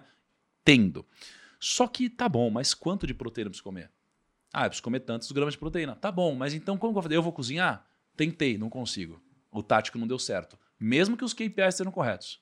Uhum. Ah, então já sei. Então eu vou comer fora todo dia naquele restaurante lá embaixo. Também não dá certo, porque um dia eu vou lá e furo o restaurante. Não deu certo a tática. Ah, então vou deixar uma chefe em casa cozinhando e eu vou trazer a comida aqui. Putz, também não deu certo, porque se ela não estiver aqui, eu vou comer errado. Aí o que a gente fez? Então a gente pegou mais uma chefe para vir aqui. Pô, beleza, agora dá certo. Então o tático é onde a empresa vai passar mais tempo, que é depois de ela criar a fórmula matemática para que ela cumpra todos os KPIs, para que ela chegue na evidência do objetivo, atinja o objetivo e chegue mais próximo da visão, ela vai fazer vários testes AB, criar essas hipóteses. Porque aqui é onde a gente começa a precisar ter especialistas na companhia. Então, eu não sou nutricionista. Alguém precisa ter esse conhecimento para me dizer o que eu como. Eu não sei o que, que eu treino na academia. Alguém precisa fazer o papel de personal trainer. Eu não sei sobre remédios e vitaminas. Algum médico precisa fazer isso. E na companhia, você vai ter a pessoa que vai ser responsável pelo BI, que vai poder ajudar a gente com essas métricas, alguém que é responsável pelo time de vendas, alguém que é responsável pelo CRM, alguém que é responsável eh, pelo produto, alguém que é responsável pelo tráfego, alguém que é é responsável pelo marketing. E aí você começa a depender dos especialistas para poder criar né, uma estratégia que permita que você de fato atinja essa matemática da companhia. É, aí, aí a gente começa a entrar nessa lógica aí. Não foi um bom exemplo. Muito bom. A tática é onde você também precisa ter reuniões e cadências de acompanhamento. A gente, a gente saiu hoje de manhã da nossa reunião de vendas semanal, que a gente passa a olhar indicadores de marketing e vendas de todas as unidades de negócio baseado no, no que a gente definiu como resultado-chave dos nossos objetivos do semestre, que a gente também acabou de passar por uma revisão de um planejamento semestral da companhia. Sim, então vejam que sem planejamento, gente, é por acaso que o negócio vai dar certo. Uhum. Tá? Porque no final você vai ter essas métricas, você vai ter todo esse plano de negócio. E aí não é mistério para quem está assistindo aqui o podcast fala: caramba, eu tenho negócio há cinco anos e nunca fiz isso. Que de 10 empresas no Brasil, oito quebrem nos primeiros cinco anos. Porque se o pessoal não faz, o cara vai decidindo pelo feeling, pelo cheiro. Eu acho que isso aqui vai dar certo, eu acho que vai vender tanto, sendo que não tem nenhum dado para ele basear esse tipo de decisão. Aí fica realmente complicado. Até no episódio anterior eu falei que o pessoal que empreende sem fazer conta tá brincando de empreender. E muitas vezes é isso mesmo. Uhum. O cara vai lá e fala: Não, eu tenho essa vontade de fazer isso. Ele assiste o conteúdo de canais de finanças, de empreendedorismo, ele fica animado, ele vai lá e faz. Só que ele só viu pela metade. Ele só pegou a inspiração. E acha que vai dar certo assim porque é o sonho dele. Muitas vezes não vai dar certo. Vai estar pior do que quando não fez. Há, há um tempo viralizou um vídeo do Elon Musk falando sobre empreender. Perguntaram para ele, ah, o que, que você acha, né? Que conselho você daria para quem vai empreender? Ele falou, olha, é muito mais seguro você ter um emprego. Empreender é você comer cacos de vidro olhando pro abismo. A mensagem que ele passava Que legal. assim. E é, é verdade, pô, é difícil pra caramba. E nós somos um país com uma alta complexidade tributária e com baixa educação, né? Então imagina o pessoal de baixa educação, sem capacidade de interpretar texto, que muitas vezes é forçado a empreender porque simplesmente o Brasil tem um desemprego estrutural mais alto, é difícil de contratar. Poxa, então o cara vai viver sempre pensando somente no negócio dele como uma, uma vaca leiteira, porque ele não tem planejamento para fazer um negócio ter um valor de mercado, que é o maior objetivo da Equity Mais, não é? Com certeza. O Equity Mais a gente fica três dias, Perini, imersos com, com os empreendedores. A gente começa às nove da manhã e não tem hora para acabar. A gente tem por princípio responder todas as dúvidas, dar atenção a todos os negócios. São três dias, como eu disse. O primeiro dia a gente trabalha a visão de negócios. A gente basicamente olha a situação atual da companhia, de cada um dos, dos- dos empreendedores que ali estão, e projeta essa visão futura, que é o que a gente está falando aqui. Qual que é o planejamento estratégico? Então, o primeiro dia é muito focado nisso. Qual que é a visão do teu negócio, para onde você quer apontar ele e quão próximo você está de conseguir executar isso. No segundo dia, que é cultura e gestão, a partir do momento que você realinhou sua visão sobre o teu negócio no dia anterior, é, be- beleza, o que da minha cultura favorece esse objetivo ou que prejudica o atingimento desse objetivo e a gente sai dali com um plano de revisão, porque cultura não, não, não se muda, né? Cultura se conversa diariamente, vai fazendo pequenos ajustes, é, uma, é um trabalho contínuo, né? E, e aí à tarde a gente vai para esse horizonte de gestão, partindo numa cultura alinhada, como a gente define então o objetivo alinhado à visão anterior e define os resultados chaves e KPI KPIs das principais ahn, avenidas de crescimento que você definiu. E a gente agora também nessa a gente repaginou o produto, a gente também toca nesse dia sobre liderança, contratação, todo esse processo que a gente começou falando no podcast aqui também está acoplado nessa parte de gestão, a gente toca também gestão de pessoas. E o terceiro dia, a gente ataca a construção de uma máquina de vendas atrelada ao objetivo que você definiu no dia anterior. Então, é é- existe uma linha condutória que parte da visão do negócio e termina com um plano de ataque em relação ao que, como você vai atingir os resultados pensando em marketing e vendas. Então, é uma imersão bem, bem fechadinha. O produto está sensacional, cara. Bom, já pegando esse gancho, e eu lembro para quem está assistindo que há um link aqui abaixo para que você possa entrar no formulário do Equity Mais. Também deve aparecer um QR Code na tela. Mas já pegando essa parte de vendas, porque indiscutivelmente uma empresa ela pode ter uma ótima gestão, ela pode ter uma incrível cultura, mas se não vende, ela quebra. né? Se a gente pega até uma ideia do Milton Friedman, economista americano da Escola de Chicago, ele falava que a função social de uma empresa é gerar lucro.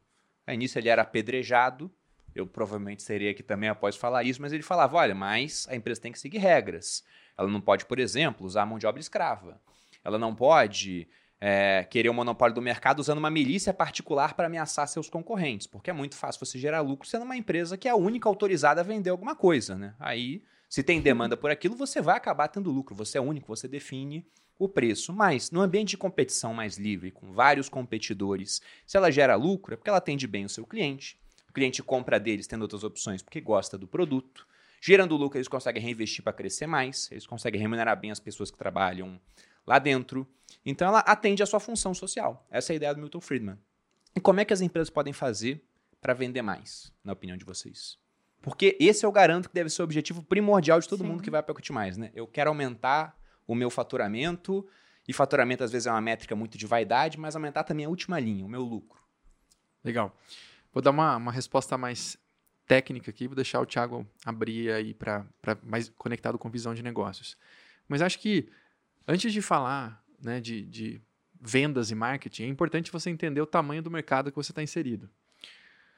Beleza, eu tenho uma linha de produto, tenho uma linha de serviço e tem um, um, indicador importante que a gente chama de TAM, que é Total Addressable Market, né? Qual que é o tamanho do mercado endereçável do meu setor, para você colocar ali metas que fazem sentido para o crescimento que você quer para sua, sua companhia. Então, partindo do princípio que a gente tem essa visão clara, eu acho que aí a gente tem que entender como que a gente trabalha nosso, os nossos canais de aquisição para vender esse produto e tentar cobrir o, a maior quantidade de canais que façam sentido. Né? A gente tem aqui dentro do grupo, mesmo sendo uma empresa é, majoritariamente no âmbito digital, a gente tem N parcerias estratégicas, a gente trabalha N canais de aquisição e todo mês a gente está testando muita coisa nova. Tá? Então, acho que essa mecânica de tratar canais de aquisição com prioridade, fazer testes é muito importante. Tá? É, o segundo diz respeito ao seu departamento comercial. O que eu vejo como uma, um, um erro cometido por empresas em fase inicial é o CEO vendedor. Obviamente, é importante o CEO ter esse espírito de venda. Não faz sentido ter um CEO que não tem esse espírito. Eu até tenho uma, uma história engraçada para contar depois que o Thiago me fez uma provocação uma vez, que eu quase não peguei o equity mais porque ele falou que eu não sabia vender. Mas eu já conto essa história aqui. Então, assim. Zero eggs. É, zero eggs. partimos do princípio que o CEO tem essa, essa avenida de, de venda, senão o negócio está fadado né, ao fracasso.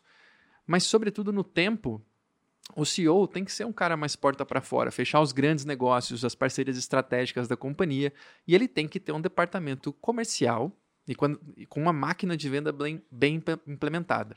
Quando eu falo máquina de vendas, eu estou falando de todos os processos de geração de leads, de enriquecimento e nutrição desses leads, né, buscar mais dados sobre ele, melhorar suas taxas de conversão. A gente tem N tipos de venda, né, Perini? A gente tem venda digital, a gente tem empresas, indústrias que tem o tal do field sales, que tem o representante comercial. Então, números de visita importam. A gente tem inside sales, como os nossos, nossos produtos aqui que a gente tem de, de alto ticket, né? Que são vendas por telefone, vendas por WhatsApp. Isso é máquina de vendas. É a conexão dos canais de aquisição com um processo e acompanhamento de métricas de venda com prioridade. E isso deve ser é, assunto super relevante e priorizado na companhia. A gente só tem duas reuniões semanais, Perini, né? Você sabe que na empresa a gente tem reunião de conselho e a gente tem reunião de vendas. A gente não abre mão. É, faça chuva, sol, acabe a luz em Alphaville ou a feriado, a gente está junto discutindo vendas, né? Então acho que vendas é, é, esse lugar. Tentei uhum. trazer um pouco dessa visão mais técnica, queria que o Tiagão expandisse aqui. Cara, é, acho que o maior erro do empreendedor, ou um dos maiores erros do empreendedor, é achar que é ele que cria o produto. E o empreendedor não cria o produto, quem cria o produto é o cliente. Uhum. Né? É, quando você entende que quem cria o produto é o cliente, ou a criação do produto pelo cliente vai te trazer um custo de aquisição muito mais baixo, é, você entende que se eu quero vender mais, como foi a sua pergunta, e não vender, eu preciso entender que eu já vendo. E se eu já vendo, eu tenho já uma matéria-prima com muita informação que é o meu cliente atual. Partindo do meu cliente atual, se eu quero vender mais, eu preciso entender alguns conceitos. O primeiro deles é o seguinte: eu posso vender mais vendendo mais produtos para o mesmo cliente ou procurando produtos diferentes para o mesmo cliente. Né? Então eu vendo mais vezes para o mesmo cliente ou eu procuro um produto que ele precisa, mas que ele já me deu informação de qual é para que eu desenvolva e venda para ele. Né? Então, uma empresa pode buscar produtos diferentes para o mesmo cliente ou clientes diferentes para o mesmo produto que eu já domino. Aqui eu tenho duas vantagens competitivas. De um lado, eu já conheço meu cliente, eu sei o que ele precisa. Do outro lado, eu já conheço meu produto. Então, aqui, como eu já tenho expertise nisso, posso buscar um cliente. Como eu já tenho expertise em quem é meu cliente, eu posso buscar um produto para ele. Quando eu entendo que existe essa lógica, é, eu preciso entender quem é meu cliente. Porque as empresas, de uma forma geral, não sabem quem é o cliente. A gente consegue falar um pouco sobre ele, mas em termos de dados, a gente sabe que é o nosso cliente. Então, o próximo passo é você entender quem ele é. A gente chama isso aqui de PIC, de perfil ideal de cliente. Né? O perfil ideal de cliente ele é basicamente uma matriz onde a gente tem uma maior probabilidade de fechar uma venda e o maior potencial financeiro do cliente. Quando eu encontro numa matriz o cliente que tem maior probabilidade de fechar e que tem mais dinheiro, eu encontro aqui o meu perfil ideal de cliente. E é daqui que eu parto. E quando eu descubro que é meu cliente e eu posso crescer dessas duas formas que eu mencionei, eu preciso entender que vender o produto certo para o cliente certo na hora errada vai me fazer perder venda.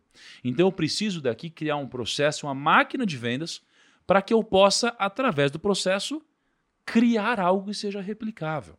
Um dos sete princípios que geram equity no negócio. Eu preciso gerar receita recorrente. E a receita recorrente pode vir de um produto de assinatura, de um cliente comprando mais vezes, ou de uma máquina de vendas. Então, uma loja no shopping tem uma receita recorrente. Por quê? Porque existe um fluxo recorrente de pessoas que sempre passam na frente da loja, existe um percentual de pessoas que entram dentro da loja, dessas pessoas que entram dentro da loja, um percentual dessas pessoas compram e essas pessoas têm um ticket médio. Uhum. Então você tem um funil. Nesse funil, você vai mexendo em é, métricas para que eu possa aumentar o percentual de pessoas que entram na loja, para que eu possa aumentar meu ticket médio, para que eu possa fazer com que as pessoas me indiquem novos clientes. Então eu preciso criar uma máquina. Nesse momento, eu preciso entender que eu não posso vender o produto certo para o cliente certo na hora errada. Então, a lógica é: eu preciso fazer o cliente percorrer o processo da máquina de vendas. E esse cliente, ele geralmente está inconsciente de algum problema que ele tem. Quando o cliente está inconsciente de algum problema que ele tem, ele não compra.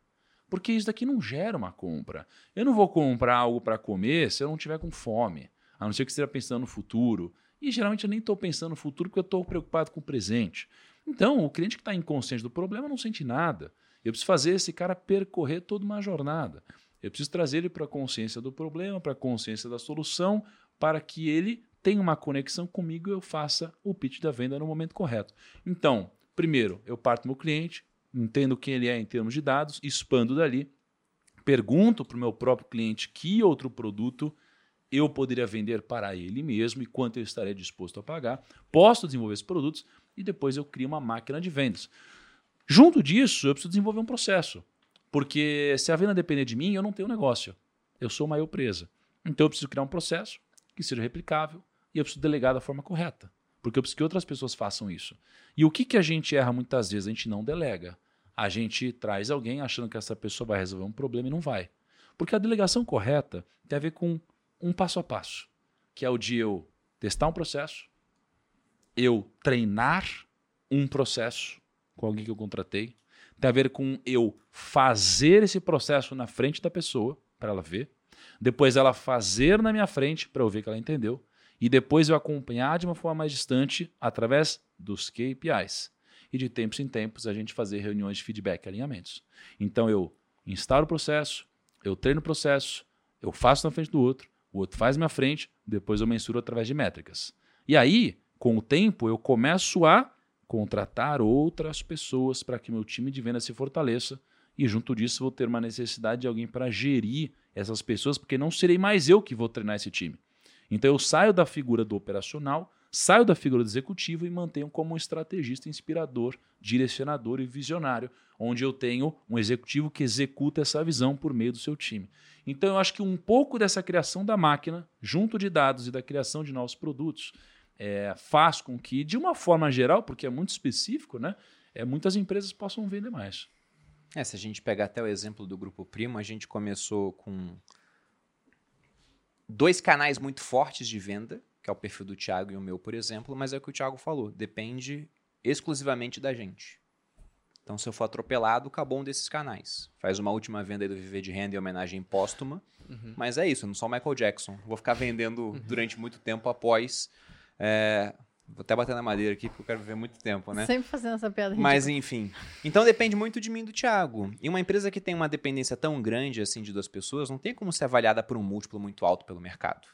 É aquilo. Se uma outra empresa com vários canais diferentes consegue um influenciador desses, poxa, aí ela até aumenta a avaliação dela. Mas se uma empresa depende só do influenciador, não. É a briga da nossa empresa. A gente está caminhando cada vez mais para depender menos da gente. É a briga, por exemplo, da empresa da Malu também. Porque hoje a MAP vende muito quando a Malu vai falar da MAP. Mas o que ela quer é que daqui a algum tempo a MAP venda pra caramba sem depender dela. E esse é o ponto onde o negócio ele vai estar tá pronto para ser vendido por um múltiplo interessante. Porque no caso da MAP, a Malu já criou a empresa pensando em vender um dia. Sim. né? que eu acho que inclusive deveria ser o pensamento de muita gente. O Flávio Augusto ele sempre comenta né? que a empresa tem três destinos possíveis. Ou ela será vendida, e muita gente pensa, nossa, vendeu a empresa, né? Que ruim. Não, é uma vitória na vida do empreendedor muitas vezes. Ou ela vai ser herdada por alguém, o cara não vendeu, passou adiante para a família, ou ela vai quebrar. E muitas vezes quem herda faz a empresa quebrar no final das contas, porque veja que, assim como o pessoal estuda para ser médico, estuda para ser advogado, para ser arquiteto, se o cara não estudar para ser empreendedor, ele provavelmente vai entrar naquela estatística. Porque é difícil para caramba você se manter competitivo se cada vez mais pessoas estão estudando para se manterem competitivas no tempo e vão acabar vencendo essa competição. O pessoal costuma falar, ah, a competição nos deixa melhores. Mas quem fala isso é o cara que venceu a competição. o que perdeu nem é entrevistado. Ele simplesmente ele some, né? Como diz o Nassim Taleb, o cemitério dos perdedores é silencioso. Ô Perini, deixa eu só é bem Diga. rápido aqui. Acho que o Thiago trouxe um ponto muito importante que aí acho que tem um grande aprendizado do segmento B2B que a gente pode aplicar no B2C, que foi a Explica constru- o que é B2B e B2C também. B2B é business to business. Né? Então vamos pensar aqui, por exemplo, a TOTUS. A TOTUS é um dos maiores RPs, né? sistemas de gestão empresarial do Brasil. E nós somos clientes, nós, Grupo Primo, somos clientes da TOTUS. Então, eu a vejo TOTUS- lá no meu DRE, vem a TOTUS a, a lá. TOTUS é uma empresa que vende para empresas. B2C é o, por exemplo, viver de renda, né? É, mas o Equity Mais, por exemplo, ele tem características de B2B. A gente é uma empresa vendendo para empresas. Obviamente que tem pessoas da- dessa empresa, mas é uma venda quase que... tem até- PJ. é, Sim. quase que PJ aqui. E tem um conceito muito legal que vem, já é antigo, mas está cada vez mais, mais marcante nas empresas B2B, que é uma fusão das áreas de marketing com a área de sucesso do cliente, Customer Success, que todo mundo en- entende e interpreta Customer Success como atendimento. Não é atendimento, é uma área de prospecção de vendas, tá? Para clientes que já estão na casa. E a provocação que eu e o Thiago a gente sempre faz na imersão para os empreendedores é: vocês já perguntaram para o cliente de vocês o que faria eles pagar 10 vezes o que eles pagam hoje para você em um produto que faça sentido para ele? Isso conecta muito com o que o Thiago trouxe de que não é o, não é o CEO, o empreendedor que vai definir o produto. Às vezes o cliente tem uma dor, tem um dinheiro na mesa que você está deixando simplesmente por não perguntar como você pode ajudar ele. E o, o grande erro aqui e tem muita gente falando sobre isso, cara. É, tem já indicadores apontando. Como mídia paga, e aí eu tô falando de comprar mídia no Facebook, etc., virou uma febre, né? Todo mundo tem especialistas em gestão de tráfego aí pra caramba no mercado. É, as empresas estão apontando sua máquina de vendas apenas para aquisição de novos clientes. Simplesmente deixando de lado a área de sucesso de cliente Sim. e aproveitando o dinheiro que está na mesa. E que é uma venda muito mais fácil de ser feita Uhum. com custo de aquisição zero, o cliente já está dentro. Então, acho que o cenário aqui é a gente aprender com o B2B e dedicar uma pessoa da nossa empresa para cuidar dos clientes, prospectar e encontrar novas avenidas de crescimento e assim vender mais, que de fato foi a pergunta que você fez. Eu falei sobre vendas, né? mas o Thiago bem sinalizou sobre vender mais. Acho que está aqui um- um- um- uma grande linha, linha importante para pensar. É, uma vez o Joel me mostrou essa pesquisa mostrando que vender para quem já é seu cliente é cinco vezes mais barato do que vender para cliente novo. Olha, E isso é muito importante, pode mudar um negócio no final das contas, que já pagou o custo de aquisição do cliente, é aquele CAC, ele já é seu, você tinha um certo LTV daquele cliente, ah, vendi o viver de renda, né? Então o cliente me gerou 2.997 reais. eu vou e vendo o global, que é a extensão do viver de renda. E aí com isso eu consigo aumentar em 50% o ticket médio do cliente, o LTV que ele tem para a empresa com o mesmo CAC. Então isso melhora muito o negócio. É algo que eu foco bastante em fazer, em vender para as pessoas que já são meus clientes. Porque se eles foram clientes, gostam de mim. E como o treinamento é muito bom, o NPS também é muito alto, provavelmente estão propensos a comprar um outro produto para continuar tendo acesso àquilo. Porque uma empresa que só pode vender uma única vez para o seu cliente é um negócio horrível, na minha opinião. Com certeza. Outro dia a Taurus veio aqui no Grupo Primo para gravar com os economistas. Eles falaram: não, a gente vende, na média, né, uma arma a cada sete anos para o cliente. Se orgulhando disso. Talvez para a arma seja bom. Eu, eu pensei, que horrível. Imagina, vender uma vez para sete anos para vender de novo, pô. Só que tem gente que vende uma vez e nunca mais vende. Pior ainda. É pior ainda. Então foi o que o Thiago falou, poxa. Imagina um negócio que pode vender sempre para o cliente.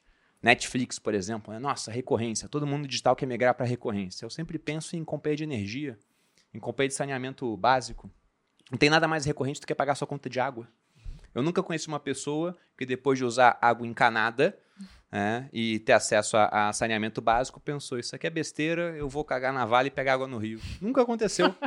Então os caras gastam dinheiro uma única vez para adquirir o cliente, depois, durante a duração da concessão, ficam lá rentabilizando. É lógico que você não vai anotar no seu caderninho, quero ter uma companhia de saneamento, porque isso é muito caro, mas você pode partir desse raciocínio para o seu negócio. Como fazer com que o cliente que já te aprovou possa comprar de você mais vezes. Mas essa é uma apenas das perguntas, das várias que podem ser respondidas lá no Equity Mais. E aí, para fechar aqui o, o podcast, só agradecer a presença de vocês dois e deixa aí os canais para onde as pessoas podem encontrá-los, tirar dúvidas do que é o Equity Mais, conversar um pouco mais a respeito de negócios. Legal. Bom, todas as minhas redes sociais é, são meu nome completo, né? Rodrigo Gianuto, com G e dois T's.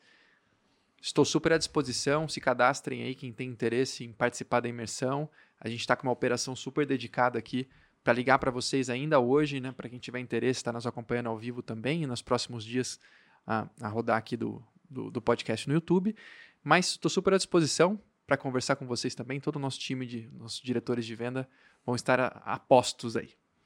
Para me encontrar, você pode me encontrar no Instagram, é thiago.nigro, Thiago com H, Nigro com N de navio e com I de igreja. Nossa. Perfeito. Thiago.nigro. O ponto você é um já tá ponto no... mesmo. Você já está no Threads, Thiago. E estamos no Threads também ali a 300 km por hora. É, somos um dos maiores perfis do Threads já, cara, do Que Brasil. legal. o Threads é uma loucura, legal. né? Arrasou. Porque já estão maior lá do que no Twitter também. Então, cara. E eu, Eu só usava o Twitter o para colocar o print no Instagram. Então não tem mais por que usar o Twitter. O Eu tô usando o Threads também, cara. Muito louco isso. na verdade, o Mark Zuckerberg deve estar estudando o Grupo Primo, né? Os maiores perfis, perfis do Threads, né? É. No Brasil aqui. É, Não, fica meio fácil quando você já é um dos maiores do Instagram, né? É, então, Genial aí, isso, Aí cara. já vai. Então, é muito bom para quem É, eu já é também grande, estou cara. no Threads. Eu também já tenho 100 mil seguidores lá. Isso aí, Boludinho. Aê, plaquinha Arrasando. tudo, hein? Muito obrigado pelo convite, Malu Vai e Bruno. plaquinha. Não, Muito é legal isso, a participação. Obrigado. Esperamos obrigado vê-los aqui mais vezes, gente. Inclusive, curtam o, o podcast, né, o episódio, porque foi muito legal para ajudar a gente a alcançar mais gente. A gente está aqui toda semana no tanto no YouTube quanto em todas as plataformas de streaming. Se inscrevam no canal também. E vocês podem me encontrar no arroba maluperini em tudo quanto é canto, inclusive no Threads. Não E- falando muita coisa lá, eu só falo besteira lá. Essa é, a, é- inclusive, eu tenho uma reivindicação sobre essa rede. A gente podia só falar besteira lá. Esse negócio de trabalhar em toda rede é Não meio. fala isso, maluco. Quem vai virar um Twitter esse negócio? Não, sem ódio. Impossível, o ódio já chegou. Bom, e vou lembrar também que essa semana nós temos dois episódios de podcast. Quinta-feira verdade. também sai mais um episódio, além desse episódio de terça-feira. Estamos no esforço para publicar mais. Era um pedido, inclusive, de vocês, porque queremos bater um milhão de inscritos até o final do ano. É verdade. Então, se inscrevam no nosso canal, por Exatamente. favor. Nós temos esse KPI aqui dentro. Nossa visão, assim, o objetivo é ser o maior podcast de negócios do Brasil. Já somos, mas queremos nos manter assim. Então, um dos KPIs é lá, maior número de inscritos no canal do YouTube. Então, se puder nos ajudar se inscrevendo aqui no nosso podcast e se desinscrevendo dos da concorrência, exceto o Primocast, porque faz parte do grupo, esse vocês mantêm, o restante vocês podem sair. Nós agradecemos muito. Posso e deixar um vocês, desafio, Perini? Diga. Porque a gente falou de canal de aquisição aqui, um dos maiores canais de aquisição é Member Get Member. Né? o Olha. membro que traz membro. Então vamos aproveitar esse podcast Boa. de empreendedores. A gente falou aqui para empreendedores, falamos sobre gestão, falamos também para colaboradores né, que querem evoluir, pensar também, entender como os líderes pensam. Divide aí com seus amigos empreendedores e Exato. aju- ajuda os sócios a bater a meta e ajuda a gente a contribuir com a educação empreendedora no Brasil, hein? Exatamente. Se, se cada um trouxer 10 mil pessoas que sejam, 10 mil. já resolve a, a nossa vida aqui, Tranquilo. pessoal. Tá tranquilo. Então, faça faça 10 esse trabalho de evangelização. Pegue pelo menos uma hora por dia. Bata na porta do vizinho lá. Você tem uma hora para a palavra dos sócios.